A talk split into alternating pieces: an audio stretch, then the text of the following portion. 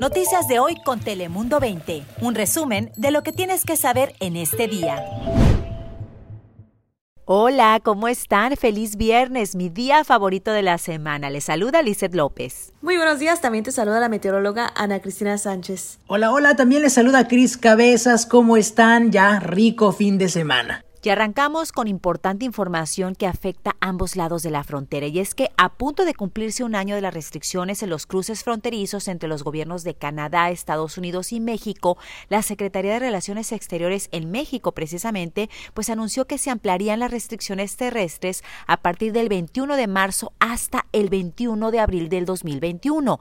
Pero queda la duda de quiénes sí pueden cruzar la frontera a México por vía terrestre. Bueno, de acuerdo a las autoridades de Baja California, los siguientes viajeros que les voy a mencionar sí podrán cruzar la frontera. Presten atención los ciudadanos mexicanos y residentes temporales o permanentes que regresen a México, personas que viajen con propósitos médicos, como pues para recibir algún tratamiento, personas que viajen para asistir a instituciones educativas y que viajen también personas con un permiso de trabajo. Agregaron las autoridades mexicanas que no se considera como actividades esenciales los viajes con fines recreativos y de turismo. Ahora, ¿quiénes sí y quiénes no pueden cruzar la frontera según el Departamento de Seguridad Nacional estadounidense?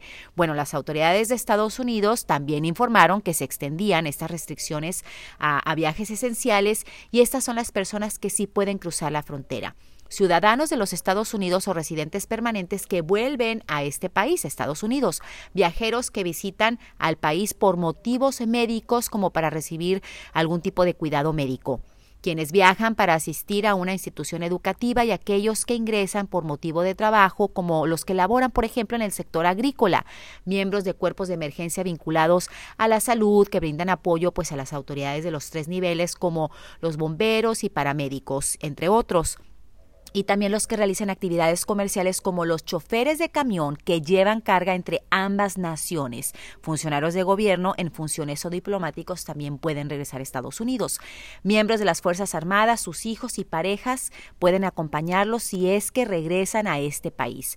Quienes no pueden cruzar la frontera, según las autoridades estadounidenses, son aquellas personas que pretenden visitar Estados Unidos con fines turísticos y culturales. Ahí tienen todos estos datos referente a las restricciones de los cruces esenciales nada más en la frontera.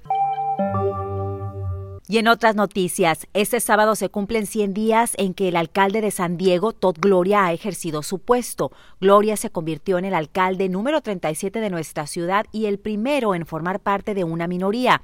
El funcionario habló sobre el progreso que ha tenido la ciudad en la administración de vacunas contra el COVID-19 y aseguró que hasta el momento se han administrado un total de 55 mil vacunas.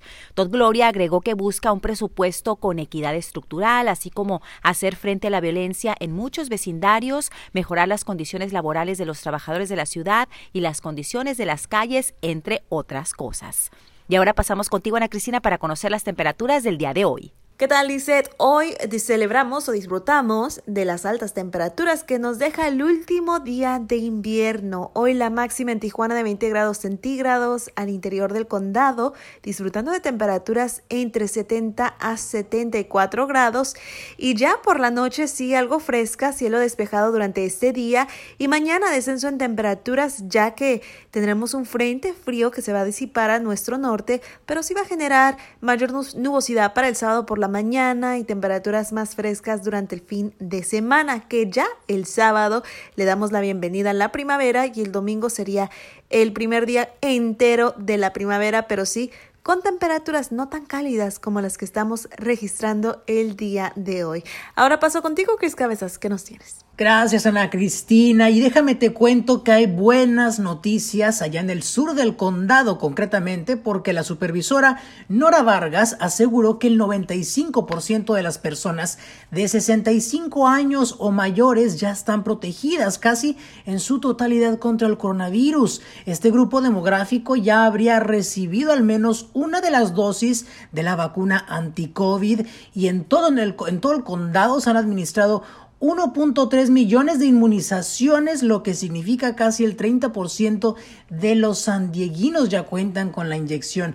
No obstante, ayer 8 pacientes fallecieron a causa del COVID-19, por lo que aún no se debe bajar la guardia, pero vamos por buen camino. Y otra buena noticia que hemos escuchado es que el Senado confirmó a Javier Becerra como secretario del Departamento de Salud y Servicios Humanos. Él es californiano, el ex fiscal general de California, de hecho, es hijo además de inmigrantes mexicanos y se convierte en el primer latino en ocupar el cargo. Esta agencia consiste de 1.4 mil millones de dólares y abarcan programas como el seguro médico, la seguridad y aprobación de medicamentos en Estados Unidos y la investigación médica avanzada y el tratamiento del abuso de sustancias, entre otros. Así que definitivamente es un cargo muy importante y ojalá le vaya muy bien porque está representando, representando a todos los latinos y más que nada a los México estadounidenses de California. Yo soy Cris Cabezas, pero Lisette, regresamos contigo. ¿Qué más nos tienes? Gracias, Cris. Y nos despedimos con una noticia que tiene a muchos alumnos y padres de familia muy contentos. Y es que después de un año pandémico, los estudiantes del distrito escolar de Carlsbad regresaron a los salones de clase. Recordemos que el condado pues ahora está en el nivel rojo de restricciones, lo cual significa que habrá clases presenciales en las secundarias y preparatorias. Los jóvenes regresan a las aulas, pero únicamente dos días por semana y en grupos diferentes. Las autoridades educativas pues esperan que con el aumento de las vacunas vacunas contra el coronavirus, pronto pueda aumentar la capacidad en los planteles educativos. Yo soy Lice López, recuerde que tenemos más información y muchas noticias y todo lo que usted necesita saber en todas nuestras plataformas. Noticias de hoy con Telemundo 20. Suscríbete para recibir alertas y actualizaciones cada día.